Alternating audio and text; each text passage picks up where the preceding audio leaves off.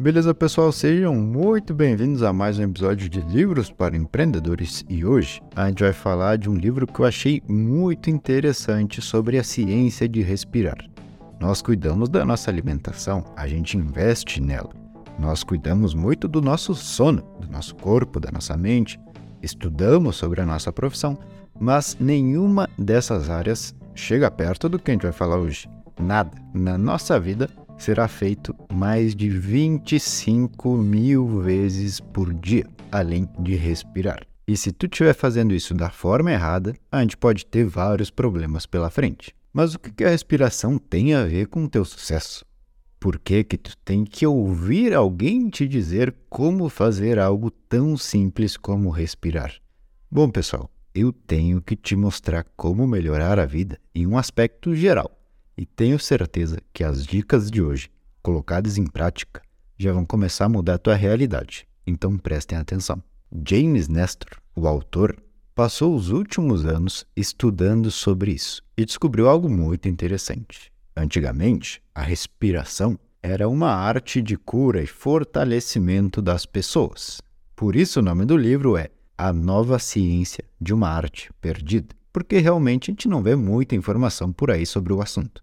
Mas então, beleza. Primeira informação do livro: não respire pela boca. Exclui essa função do teu corpo. O autor nos mostra como realmente o nosso corpo inteiro é formado por átomos que precisam de oxigênio. E ao respirar pela boca, tu não está filtrando esse ar, tu não está limpando ele. E todas essas bilhões de células do teu corpo acabam consumindo um ar ruim. Aqui ele traz alguns casos. Primeiro, o homem que mais superou a expectativa de vida local da história foi o oriental, há anos atrás. O que, que isso quer dizer?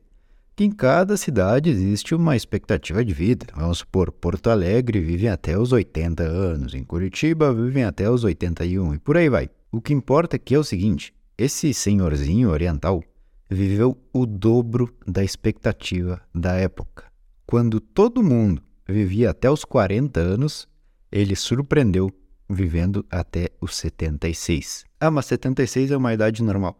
Beleza, mas para a época era o dobro. É como se hoje um cara estivesse com 160 anos. É a mesma ideia. E por que que isso nos interessa? Pela estratégia que esse cara deixou. Ele disse o seguinte: se for respirar, que seja pelo nariz.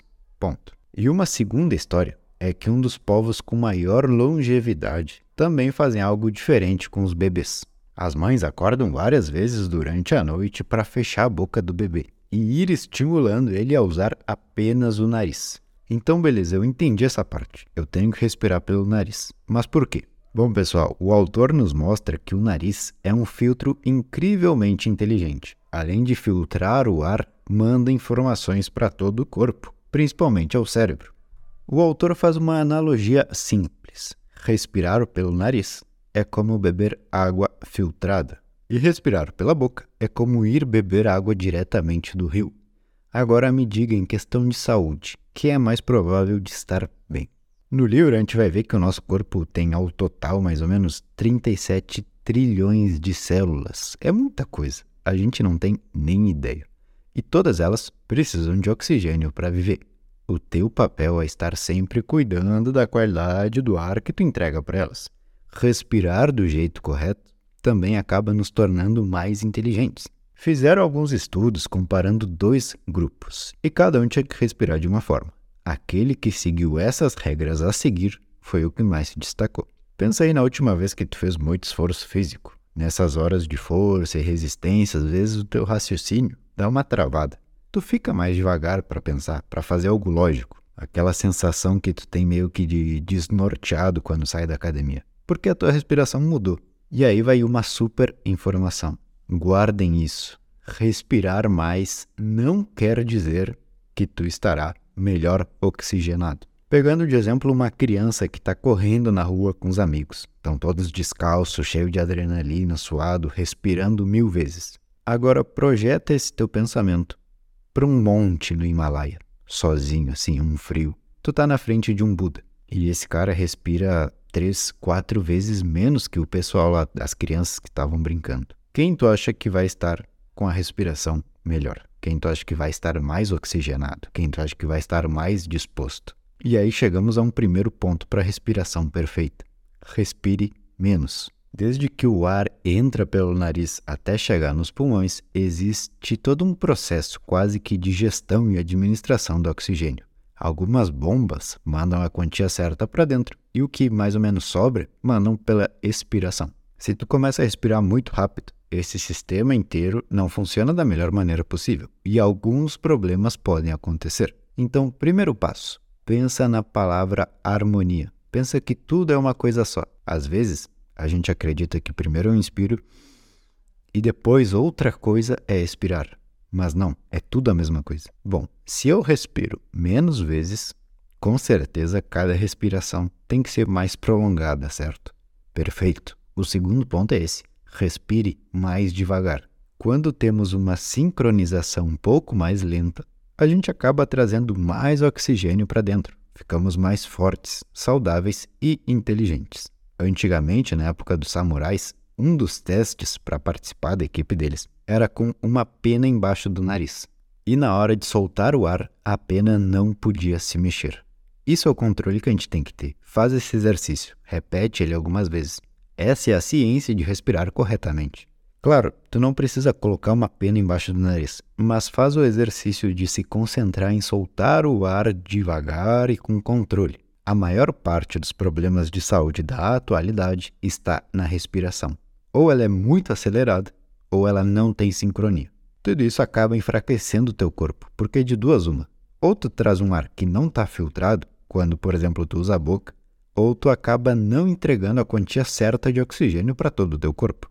E a partir desse momento começam aquelas dores de cabeça, congestão nasal, dor de garganta, falta de concentração porque tu está muito acelerado. Tudo isso está relacionado, no fim das contas, com o teu desempenho. Outra informação bacana é que os órgãos envolvidos no circuito da respiração são todos expansivos, ou seja, se tu começa a praticar isso, aos poucos tu vai tendo uma maior capacidade aeróbica e como consequência tu vai conseguir falar mais mantendo a postura, começar a raciocinar mais rápido, enfim, são milhões de benefícios graças a essa prática. Eu te desafio realmente a começar a prestar atenção em controlar a respiração pelo nariz e de forma devagar. Tu vai ver a diferença que isso faz. Enquanto eu lia esse livro, eu me coloquei de meta publicar o resumo somente se eu tivesse percebido alguma melhoria. E bom, aqui estamos nós. Realmente funciona. No fim das contas, percebe uma coisa: o que, que muda de uma situação feliz e de uma situação de estresse? A única coisa real que muda é a tua respiração. Uma é tranquila, a outra é agitada. Ela tem medo, sente que está em risco, então começa a pegar o máximo de oxigênio possível e não importa se é pela boca ou pelo nariz, tu precisa daquele oxigênio. Porém, isso está errado.